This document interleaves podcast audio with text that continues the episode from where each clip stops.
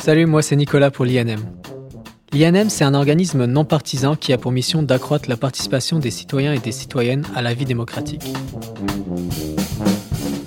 Je me trouve actuellement en plein centre-ville de Montréal, à l'Université Concordia. C'est ici que se déroule la 16e édition de l'école d'été. Pour l'occasion, plus de 300 jeunes sont réunis pour penser le Québec de demain.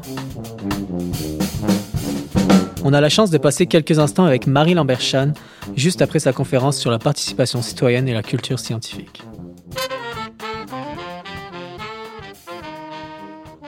Bonjour Marie, merci d'avoir accepté notre invitation. Merci pour votre invitation. Est-ce que ça va bien? Très bien, vous? Très bien, merci. La première question que j'aimerais vous poser, c'est peut-être de définir ce qu'on entend par culture scientifique. À quoi ça peut servir de savoir c'est quoi la différence entre un virus et une bactérie? À quoi ça sert de savoir que la Terre a plus de 4 milliards d'années? À quoi ça sert de savoir quelle est la mécanique derrière les gaz à effet de serre? Bien, la réponse à tout ça, c'est la culture scientifique. La culture scientifique, c'est ce qui nous permet, comme citoyens, de mieux appréhender le monde. Ça nous permet d'avoir un esprit critique plus aiguisé. Ça nous permet de mieux participer aux grands débats de société, de prendre des décisions plus éclairées, euh, de ne pas céder aux sirènes des pseudosciences, des fausses nouvelles. C'est ça la culture scientifique. Donc, si je comprends bien, on part plus peut-être des sciences pures que de ce qu'on appellerait les sciences humaines ou les sciences sociales quand on parle de culture scientifique, ou est-ce que ça englobe le tout? Pour moi, ça englobe le tout. Les sciences sociales, on le voit surtout à l'heure actuelle. Euh, on parle énormément des changements climatiques, mais on le voit, les changements climatiques, euh, ce ne sont pas euh, que, tout ce qui relève de, de, la science de la forêt, de l'océanographie, de la science du climat. On parle de plus en plus de justice sociale, de santé populationnelle. C'est un grand tout. Les sciences sociales sont extrêmement importantes maintenant dans à peu près tous les domaines. La preuve, c'est que l'interdisciplinarité ou la multidisciplinarité multidisciplinarité, euh, on la cote dans les universités, dans la recherche présentement. D'accord. Donc là, vous sortez d'une table ronde sur la culture scientifique et la participation citoyenne. Puis je le comprends bien dans ce que vous nous avez dit sur la culture scientifique, ça intègre les sciences au sens large. Mm-hmm. Mais pour autant, moi, quand on parle de participation citoyenne, de culture scientifique, je pense plus aux sciences sociales, aux sciences humaines. C'est quoi le lien avec les sciences pures? Moi, de ce que je connais de la science euh, participative, parce que petite parenthèse, on parle souvent de, citizen science, donc on l'a traduit en science citoyenne. Euh, pour certains chercheurs, euh, ce serait plus juste de dire science participative, parce que science citoyenne fait référence à une science au service des citoyens. Or, la science n'est au service de personne, excepté la poursuite de la vérité. Et donc, la science participative, de ce que j'en connais, de ce que j'en observe, je ne suis pas une spécialiste. Moi, mon rôle, c'est diriger un magazine scientifique, mais c'est plus dans les sciences pures. Au contraire, en ce moment, les projets de sciences participatives, donc qui font appel euh, à l'aide des citoyens, c'est pour classer des masses de données. Euh, et donc, on parle par exemple le projet Mission Monarque à l'Insectarium. On demande aux citoyens de répertorier les monarques. Euh, il y a un projet qui s'appelle ICAPLAN, qui est entre autres dirigé par la WWF Canada et je pense l'Observatoire du Saint-Laurent. On demande aux gens de prendre en photo des, des de Kaplan, donc les Kaplan qui roulent sur le rivage. Euh, il y a un projet en Ontario, par exemple, qui sert à mesurer les effets des changements climatiques, mais à travers les patinoires. Donc, on, demande aux gens euh, de, de, rentrer leur patinoire sur un site et d'en mesurer les changements au fil du temps. Euh, il y a toutes sortes de choses comme ça. Il y a, par exemple, un, grand jeu, un, jeu vidéo en ligne qui est très populaire où on demande aux gens, on leur donne un module et puis on leur dit ça sert à, à identifier euh, toutes les protéines dans les cellules du corps humain.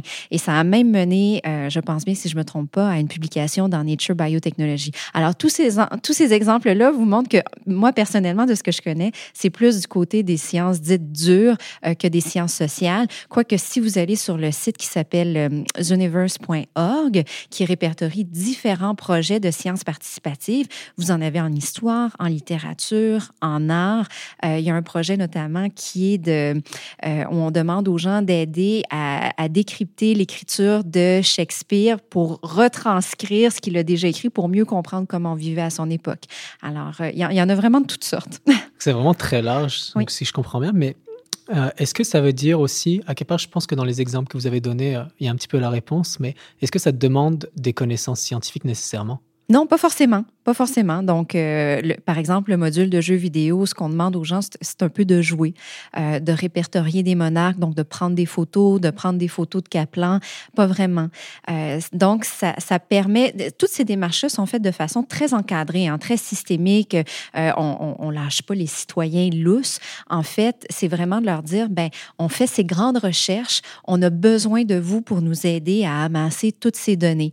Et donc, ça fait plus appel à la curiosité. Et c'est aussi c'est ça, la culture scientifique, c'est cultiver son sens de l'émerveillement et de la curiosité et ces projets euh, le soutiennent, le permettent.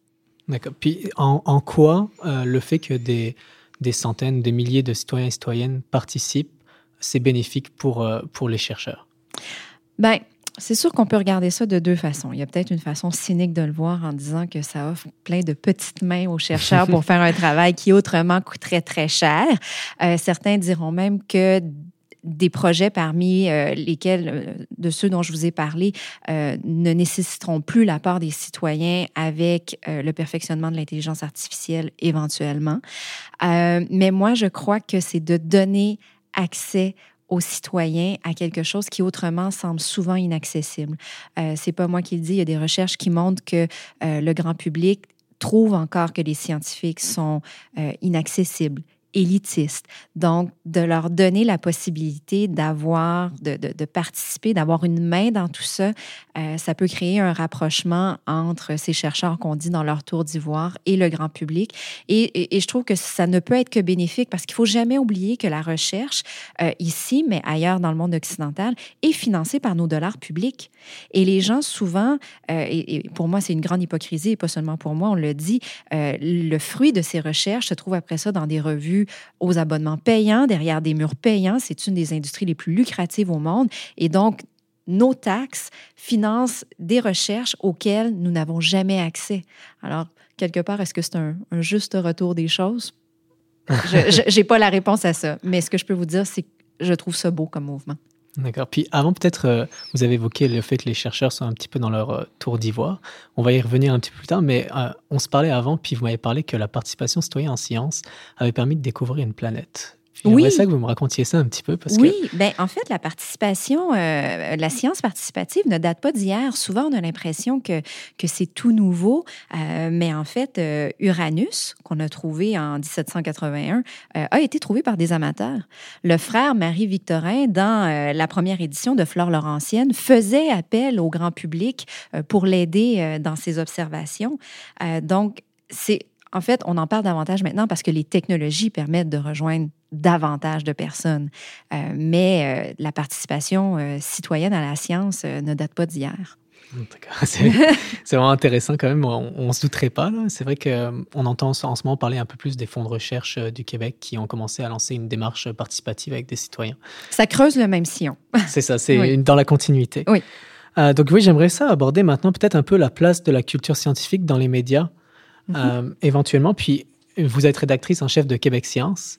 Puis, j'aimerais savoir pourquoi on doit parler de, de science dans les médias. Vous l'avez un peu dit tout au long, mais pourquoi Si on devait convaincre nos auditeurs et auditrices? Bien, je pense que ça n'a jamais été aussi important de parler de science dans les grands médias, ne serait-ce qu'en raison des fameuses fausses nouvelles. Euh, les fausses nouvelles, on, en voit dans à peu près tous les domaines. On en a parlé beaucoup euh, par rapport aux élections, mais il faut dire qu'un des domaines qui est le plus affecté par les fausses nouvelles, ce sont, c'est la science et la technologie. Et donc, euh, d'avoir des médias qui ont un code de déontologie, euh, ont une éthique de travail où on nous demande, nous, de fouiller, de creuser, de, de, de, de, remettre en question, de croiser nos sources, de confronter les points de vue, donc d'apporter une information qui est contextualisée, qui est nuancée, alors que nous sommes dans une ère un peu d'instantanéité euh, où euh, on veut, euh, on est à la course du clic avec des nouvelles du genre enfin une cure miracle pour le cancer, ben, ça n'a jamais été aussi important, en effet, parce que d'un autre côté, toutes ces fausses nouvelles joue euh, sur les cordes sensibles du public. Et souvent, on est dans la surenchère. Et le plus grand danger par rapport à la science, c'est justement de tomber dans la surenchère et dans l'esbrouf parce qu'on finit euh, par toujours donner euh, des promesses ou, ou, donner une, une, idée fausse de ce qu'est la science et, et, ça crée des attentes auprès du public, surtout par rapport à la santé. c'est cruel de, de, faire croire à des gens qui ou qui ont des proches qui souffrent de l'Alzheimer ou du cancer qu'on est à ça de trouver la pilule miracle. C'est cruel de leur faire croire à ça. Donc, d'avoir des journalistes comme nous euh, qui sommes là pour remettre un peu les pendules à l'heure, euh, c'est absolument nécessaire. D'autre part, j'ai une longue réponse, mais il faut aussi savoir qu'il euh, y a de la bonne science, mais il y a aussi de la mauvaise science. Euh, il y a de la fraude, il y a de la manipulation de données, il y a des, billets de publication, euh, il y a des problèmes de reproductibilité euh, des études, il y a des erreurs de bonne foi, d'autres non. Et, et, il y a aussi tout simplement des domaines où il n'y a pas de consensus scientifique. On a un consensus scientifique pour les changements climatiques, mais il y a plein d'autres domaines où les chercheurs ne sont pas forcément d'accord avec leurs collègues. Donc, nous-mêmes, en tant que médias, on doit faire attention dans la façon dont on traite de la science et ne pas apporter une seule étude à la fois, ce qui euh, donne l'impression au public que ce seul résultat fait foi de tout, alors que ce n'est pas vrai. D'accord. Mais il y a plusieurs points qui m'intéressent vraiment dans votre réponse. C'était une bonne longue réponse qui soulève beaucoup de questions. Euh, vous parliez notamment de la culture de l'instantané, puis euh, c'est quelque chose sur lequel je voulais venir parce que c'est vrai que actuellement, on le voit, puis c'est vrai chez les jeunes, mais pas que, pour pas faire un cliché. Mm-hmm. on s'informe beaucoup plus par les réseaux sociaux. Euh, les réseaux sociaux, c'est vraiment l'instantané, l'immédiat. Puis à côté de ça, la recherche scientifique, euh, ça prend des années, voire même parfois des décennies pour qu'on puisse prouver et confirmer une théorie. Comment on fait pour concilier les deux? J'aimerais ça avoir euh, une baguette magique pour pouvoir régler tout ça. Puis ça doit sembler, en fait, ça, ça ne semble pas. Je sais que c'est très injuste pour les chercheurs qui, en effet, passent des années, euh, d'immenses périodes de temps sur un projet de recherche qui souvent doit être euh, réglé en deux coups de cuillère à peau par le service des communications de leur université. Puis après ça, les journalistes qui leur posent des questions qui leur semblent toutes bêtes pour être finalement être mesurés en nombre de clics et de partages sur les réseaux sociaux. En effet, il y a une grande injustice justice par rapport à ça. Euh, j'ai pas de solution. Euh, par contre, j'ai des pistes d'observation. La première, comme vous dites, il euh, ne faudrait pas penser que ce sont les plus jeunes qui le font. Il y a mm. des études qui ont montré que euh, ceux qui cèdent le plus aux fausses nouvelles, qui les partagent davantage, ce sont les gens qui ont 50, 60 ans et plus. les jeunes ont une culture du numérique qui est, qui est bien meilleure, qui est loin d'être parfaite, par contre. Euh, je vois à la Fédération professionnelle des journalistes du Québec, depuis euh, un certain temps, on a mis en place une, une formation qui s'appelle 30 secondes avant d'y croire, qui se promène dans les écoles secondaires, euh, qui sont animées par des journalistes bénévoles. Et donc, à l'intérieur d'une heure, apprennent aux jeunes justement comment éviter les pièges des fausses nouvelles. et donc, ça peut, être, ça peut être une idée en soi, mais je pense que ça nous amène au fait que tout part de l'éducation tout part de l'éducation. Il faut une meilleure éducation au numérique euh, dès le primaire, dès le secondaire. Et en parallèle, il faut également une meilleure euh, éducation à la science. Euh, la science, en ce moment, est le parent pauvre du cursus scolaire québécois. elle est presque pas enseignée, elle n'est pas obligatoire au primaire, elle est malmenée au secondaire. Ça se résume souvent du bourrage de crâne. Et donc, ça fait en sorte que les gens en sortent littéralement traumatisés, ne veulent plus entendre parler des sciences.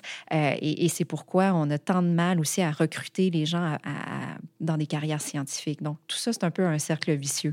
Donc, oui, on part de l'instantanéité, mais l'instantanéité n'affecte pas que ça, ça affecte aussi nos relations amoureuses. Il y a de plus en plus de recherches qui montrent que les gens ont de la difficulté à, lire de longs articles, à lire de longs, à, à, lire des livres, tout simplement, à lire un livre d'un couvert à l'autre de 200 pages, c'est plus difficile qu'auparavant.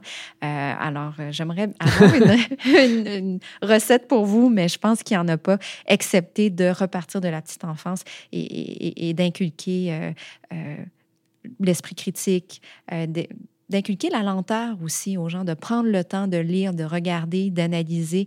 c'est quelque chose que malheureusement on voit de moins en moins. Fait que ça va être un travail scientifique de longue durée. Oui, finalement. Mais encore faut-il que ces données probantes de la science percolent chez nos fonctionnaires et éventuellement dans les programmes scolaires. Mais c'est ça, ce que, ce que vous disiez, ça me fait penser un petit peu, euh, on, puis on le comprend depuis qu'on discute, euh, la science, c'est vraiment quelque chose qui est d'intérêt public, mm-hmm. mais les scientifiques ne parviennent pas toujours à intéresser le public. Non. Mais pourquoi? C'est un problème de communication. C'est tout simplement parce que, et Laissez-moi revenir. Il y a, euh, depuis deux ans, la compagnie, la société américaine 3M, sort un, index euh, du, statut de la science. Donc, dans 14 pays, auprès d'environ 1000 répondants dans chaque pays, euh, ils évaluent les attitudes, les appréhensions, les perceptions de la science auprès du grand public. Et celui de 2019 exprimait clairement que ce que les gens ont le plus à reprocher à la science, c'est le fait qu'elle est inaccessible, que les gens ne comprennent pas et et euh, qu'ils ont l'impression que les chercheurs ne, ne, se préoccupent pas de leur quotidien. Ils ont l'impression que la science est très loin de, euh, de, leurs préoccupations quotidiennes. Ils ont l'impression que ça ne les aidera pas à mettre euh, du beurre sur leurs épinards. et donc, ce qu'ils veulent, c'est que la science leur soit racontée. C'est universel. Tout le monde aime se faire raconter des histoires. Vous, moi, euh, c'est un art qu'on doit cultiver chez les chercheurs, mais malheureusement, euh, c'est pas ainsi que ça fonctionne présentement. Euh, les chercheurs, ce qu'on leur demande, c'est de publier c'est la pression de publier, c'est d'avoir un CV bien garni, euh, c'est d'être dans les, dans les congrès, c'est de publier leurs travaux, c'est de les, de les présenter, c'est d'avoir du financement, c'est d'avoir des subventions, c'est d'obtenir une titularisation. Euh, la nécessité de faire en sorte que leurs travaux, comme on a dit, financés pourtant par le, public, reviennent euh, entre les mains du public, ce n'est pas quelque chose qui est valorisé. On commence à le voir. L'ACFAS, entre autres, donne des ateliers de vulgarisation scientifique. Une nouvelle plateforme aussi qui s'appelle Raccourci, qui donne des outils de mhm. vulgarisation scientifique, mais on s'adresse beaucoup aux jeunes chercheurs. Et, les plus vieux, euh, moi, ce que j'ai remarqué quand on... Même les plus jeunes, au début, on dirait qu'ils ont une certaine réticence à parler de leurs travaux. Euh, ils ont l'impression que de sortir de leur jargon, c'est travestir leurs travaux. Il y en a même certains qui m'ont dit, ben, simplifier, pour moi, c'est mentir. Oh. Oui, il y en a qui vont jusque-là. Et, moi, souvent, de leur répondre, mais pourquoi vous faites ce que vous faites? Et, souvent, ben, je vois un instant, ils prennent le temps de réfléchir, puis ils disent, ben, c'est parce que je, veux changer les choses, je veux changer le monde, euh, je veux que mes travaux nous permettent d'avoir une vie meilleure, euh, qu'on parle de gens en santé, en ingénierie, en sciences sociales. Mais je leur dis, la vie de qui voulez-vous améliorer? Du grand public? Mais si vous voulez qu'ils adhèrent à ce que vous faites, vous devez leur apprendre que ce soit à eux, à vos bailleurs de fonds, à toute personne qui n'est pas dans votre laboratoire et qui ne travaille pas sur le millimètre carré de science sur lequel vous travaillez pendant de longues années, vous devez faire l'effort d'aller vers ces personnes. C'est ce qui va faire en sorte qu'on va avoir un meilleur lien entre la science et le grand public. Mais c'est de ça qu'on peur, les chercheurs. Ils ont peur de travestir leurs travaux. Ils ont peur de l'opprobre de leurs collègues également. Il y en a beaucoup qui disent Ah oui, mais qu'est-ce que mes collègues vont penser? Qu'est-ce qu'ils vont penser de mon intervention dans les médias? C'est pas tout à fait ça qui était dans ma recherche. Et nous, souvent, de leur dire, mais vous ne parlez pas à vos collègues. Vous parlez à monsieur, madame, tout le monde. Et monsieur, madame, tout le monde n'a pas de doctorat et n'a pas de postdoctorat et n'a pas toutes vos années de recherche. Et, ce n'est pas de s'abaisser, c'est d'aller c'est d'aller expliquer et de rendre accessible. Il y a une différence fondamentale. De plus en plus de chercheurs la comprennent, mais on a beaucoup de travail à faire. Là, je vais vous tendre une belle perche, mais euh, est-ce que est-ce que c'est le rôle euh, des journalistes scientifiques finalement de faire ce lien entre euh, les scientifiques qui sont d'excellents scientifiques, mais peut-être qui ont quelques lacunes parfois en vulgarisation scientifique, puis le grand public? Oui, d'ailleurs, c'est dans, dans notre mission. On se dit un lien privilégié à Québec Science entre le grand public et les chercheurs. Mais encore faut-il que les chercheurs veuillent nous parler. Vous-même, vous avez de la misère ben, à rejoindre ce monde scientifique? À Québec Science, non, parce que je pense qu'on a une excellente crédibilité auprès des chercheurs. Les gens savent que nous ne sommes pas dans le quotidien. Un magazine qui sort huit fois par année a le luxe du temps. Euh, c'est relatif étant donné qu'on est peu à Québec Science, donc le fait qu'il y a peu de ressources humaines fait en sorte quand même qu'on est très occupé, mais nous avons le temps d'analyser, nous avons le temps de, de, de, nous questionner sur la façon dont on va rapporter la science le mieux possible, mais euh, ça nous est quand même déjà arrivé que des chercheurs qui ne connaissaient pas Québec Science et qui avaient eu de mauvaises expériences par le passé avec d'autres journalistes refusent de nous donner des entrevues. Il a fallu les convaincre, euh, leur envoyer la revue, leur dire, ben écoutez, on existe depuis 1962, on a gagné de de nombreux prix. Euh, de plus en plus, les chercheurs demandent à relire les articles pour savoir si on a bien rapporté euh, euh, leurs propos. Or, c'est quelque chose qui est proscrit par notre code de déontologie. on peut revérifier certaines informations au fil du temps, mais faire relire l'article aux intervenants, on ne peut pas le faire. et donc, même si on est un lien privilégié, c'est pas toujours facile. Et puis des journalistes scientifiques au Québec, vous pouvez les compter à peu près sur vos dix doigts. Il n'y en a pas tant que ça. Donc, souvent, le traitement de la science est fait dans les médias par des journalistes généralistes qui, souvent, et je ne veux pas jeter la pierre à mes collègues, font du mieux qu'ils peuvent, mais euh, avec très peu de ressources, très peu de temps, euh, se fient directement au communiqué de presse, qui est peut-être lui-même bourré d'erreurs, euh, prennent pas le temps d'aller revérifier euh, auprès d'un autre collègue chercheur est-ce que, bon, est-ce que ces, ces, ces données-là sont vraiment pertinentes? Est-ce que, est-ce que ce que votre collègue a écrit euh, va vraiment euh, tenir la route. Euh, donc, on est dans une crise médiatique. Alors, malgré tout le bon vouloir, c'est vrai que la science n'a pas toujours la place qu'elle mérite dans nos médias.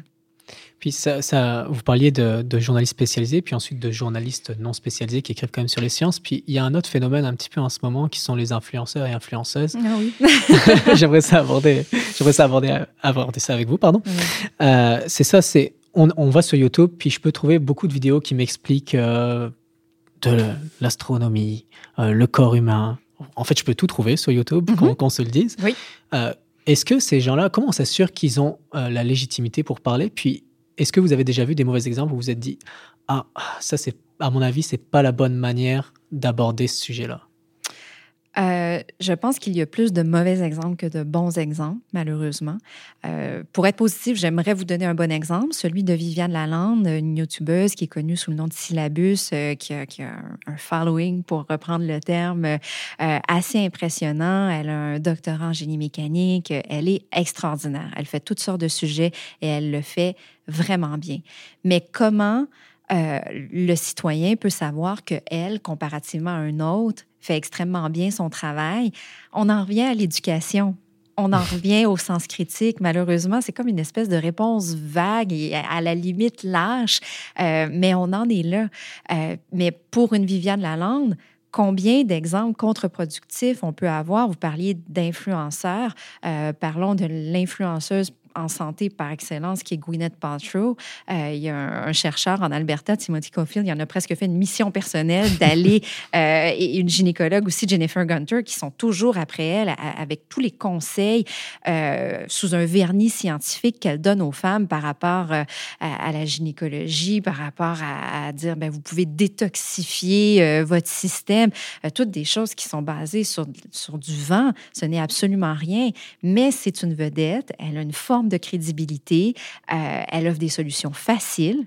Or, la science, ce n'est jamais facile, ce n'est jamais ni noir ni blanc. On en revient à l'instantanéité. Les gens aiment avoir des trucs tout faits, tout prêts. Euh, mais c'est dur de comprendre que euh, souvent, j'aime bien citer Hubert Reeves qui dit La science, ce n'est pas la vérité. C'est ce qu'il y a de plus crédible à un moment donné. Mais essayez d'expliquer ça à quelqu'un qui veut avoir une réponse immédiate tout de suite à un souci de santé, qui veut maigrir, qui veut guérir de quelque chose, euh, c'est pas évident. Et donc, moi, généralement, ce que je dis, ben, fiez-vous à des gens qui ont un, soit un ordre professionnel ou qui ont un code de déontologie. Les journalistes, on a un code de déontologie. On a un, on a un conseil de presse, une forme de tribunal d'honneur. Donc, si on rapporte les choses tout croche, ben, il y a des gens pour nous taper sur les doigts. Les youtubeurs, il n'y a personne pour leur taper sur les doigts. Puis ça vient aussi avec la question euh, du marketing derrière ça, qui, euh, de certaines grandes marques, euh, grandes industries qui viennent sponsoriser des vidéos. Oui. Ça remet en compte aussi. Est-ce que ça, ça, crée aussi un petit peu de la méfiance à l'égard des médias en général? Puis on se dit, ah, ben, tu sais, les gens de YouTube, c'est finalement pareil que Québec Science. Ah, les gens, mais les, gens confondent tout. Les gens confondent tout. Et, je pense que les médias ont une part de responsabilité à apprendre parce que depuis plusieurs années, on, parle du, du, règne de l'opinion du règne de la chronique. Euh, et euh, on, voulait le faire. En fait, je dis on parce que je vais essayer de m'inclure dans, la grande communauté journalistique pour pas jeter la pierre aux collègues. Euh, mais c'était une façon d'aller chercher davantage d'abonnés, d'auditoires, de lectorats, de dire ben, les gens aiment l'opinion. Mais des années plus tard, force est de constater qu'on on a créé une confusion auprès du public qui ont l'impression qu'un article est la même chose qu'un éditorial, est la même chose qu'une chronique. j'en reviens à l'éducation aux médias, mais nous-mêmes, on a une part de responsabilité à, faire comprendre aux gens qu'il y a une différence là-dedans. Mais maintenant, avec les blogs, euh, YouTube, les gens pensent que, c'est, que tout est pareil. Or, c'est pas le cas. Mais on a une part d'éducation à faire là-dedans. Et est-ce qu'on joue véritablement ce rôle? Avec la crise des médias? c'est difficile à faire, euh, mais je pense qu'on n'a pas le choix parce que notre crédibilité est en jeu et on le voit présentement avec les nouvelles de, fermeture. Les gens n'ont aucune pitié pour, les médias présentement. On a un peu creusé notre tombe, malheureusement. Donc là, je comprends bien, on a parlé, puis le mot qui revient à mon sens, c'est éducation, éducation, éducation. Oui. Mais imaginons, je suis, euh, j'écoute le balado, puis je me dis, OK, il faut que je sois prudent, mais j'ai quand même envie de plonger dans ce monde scientifique. C'est quoi le conseil que vous me donnez? Euh, toujours se fier à des sources fiables. Mais quelles sont les sources fiables? Ben, écoutez, c'est sûr, ben, je vais parler pour ma paroisse. Québec Science, on fait extrêmement attention à ce qu'on fait. Euh, L'agence Science Presse sur le web également. Euh, je pense qu'on peut parler de journalistes, euh, les journalistes scientifiques à la presse, les journalistes de Radio-Canada, Découverte, les années-lumière. les journalistes scientifiques au Québec font extrêmement bien leur travail. Jean-François Clich au Soleil, Valérie Borde à l'actualité. Je suis certaine que j'en oublie présentement et donc s'il y en a qui m'écoutent et je les ai oubliés, je m'excuse profondément. Mais les journalistes scientifiques font très bien leur travail. Maintenant, une fois que c'est dit, euh, monsieur, madame, tout le monde ne sait pas forcément qui est un journaliste scientifique de qui est un journaliste généraliste. Euh, il y a des clés quand même. Si on parle que d'une recherche, d'un résultat, ben garder un esprit critique, de se dire ben si on a telle avancée dans l'Alzheimer, ben ce n'est qu'une avancée probablement parmi d'autres.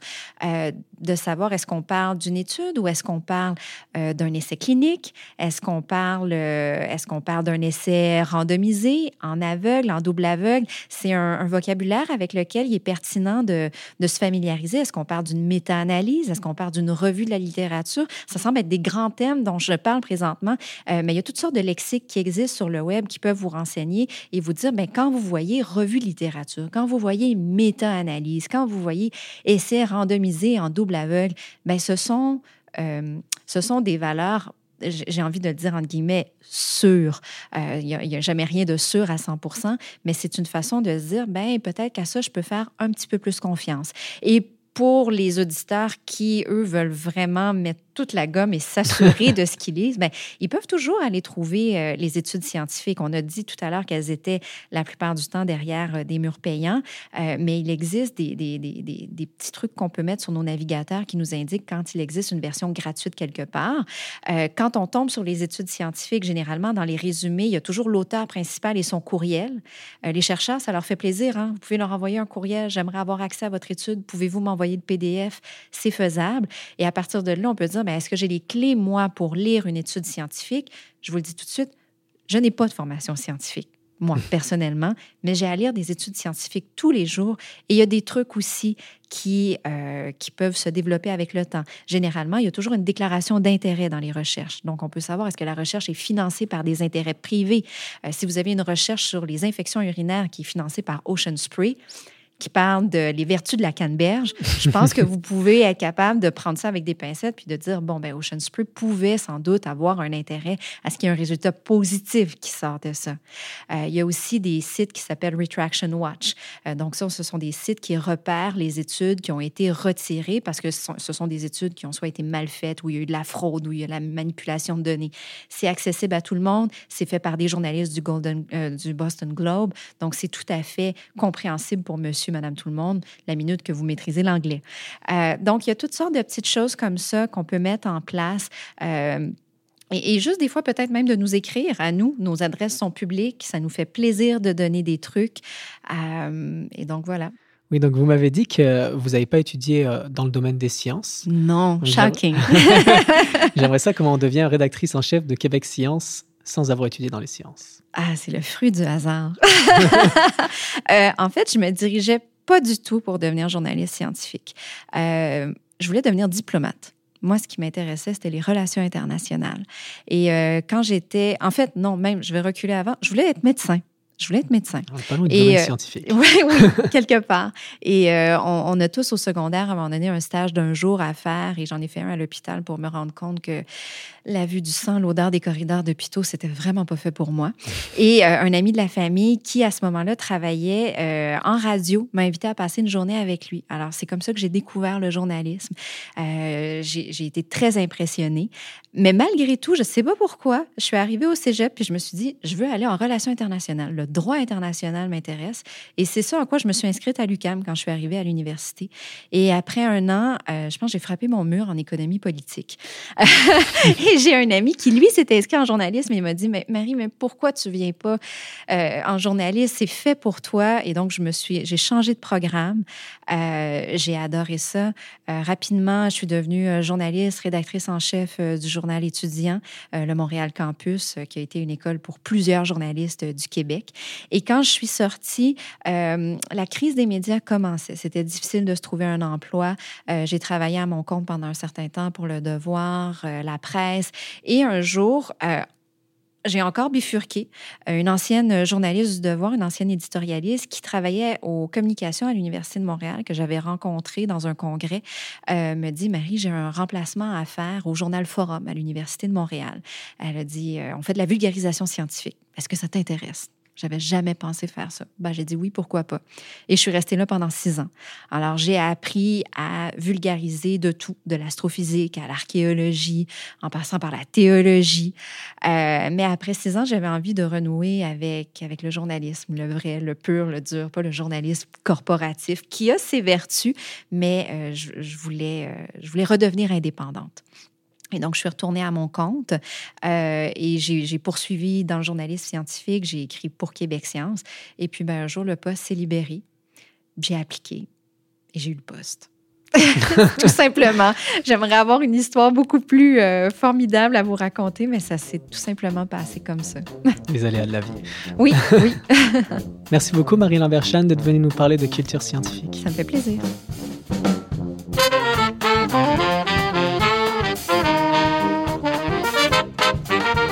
Cette entrevue a été enregistrée à l'école d'été de l'INM en collaboration avec Magneto. Pour nous suivre, rendez-vous sur www.inm.qc.ca ou suivez-nous sur les réseaux sociaux.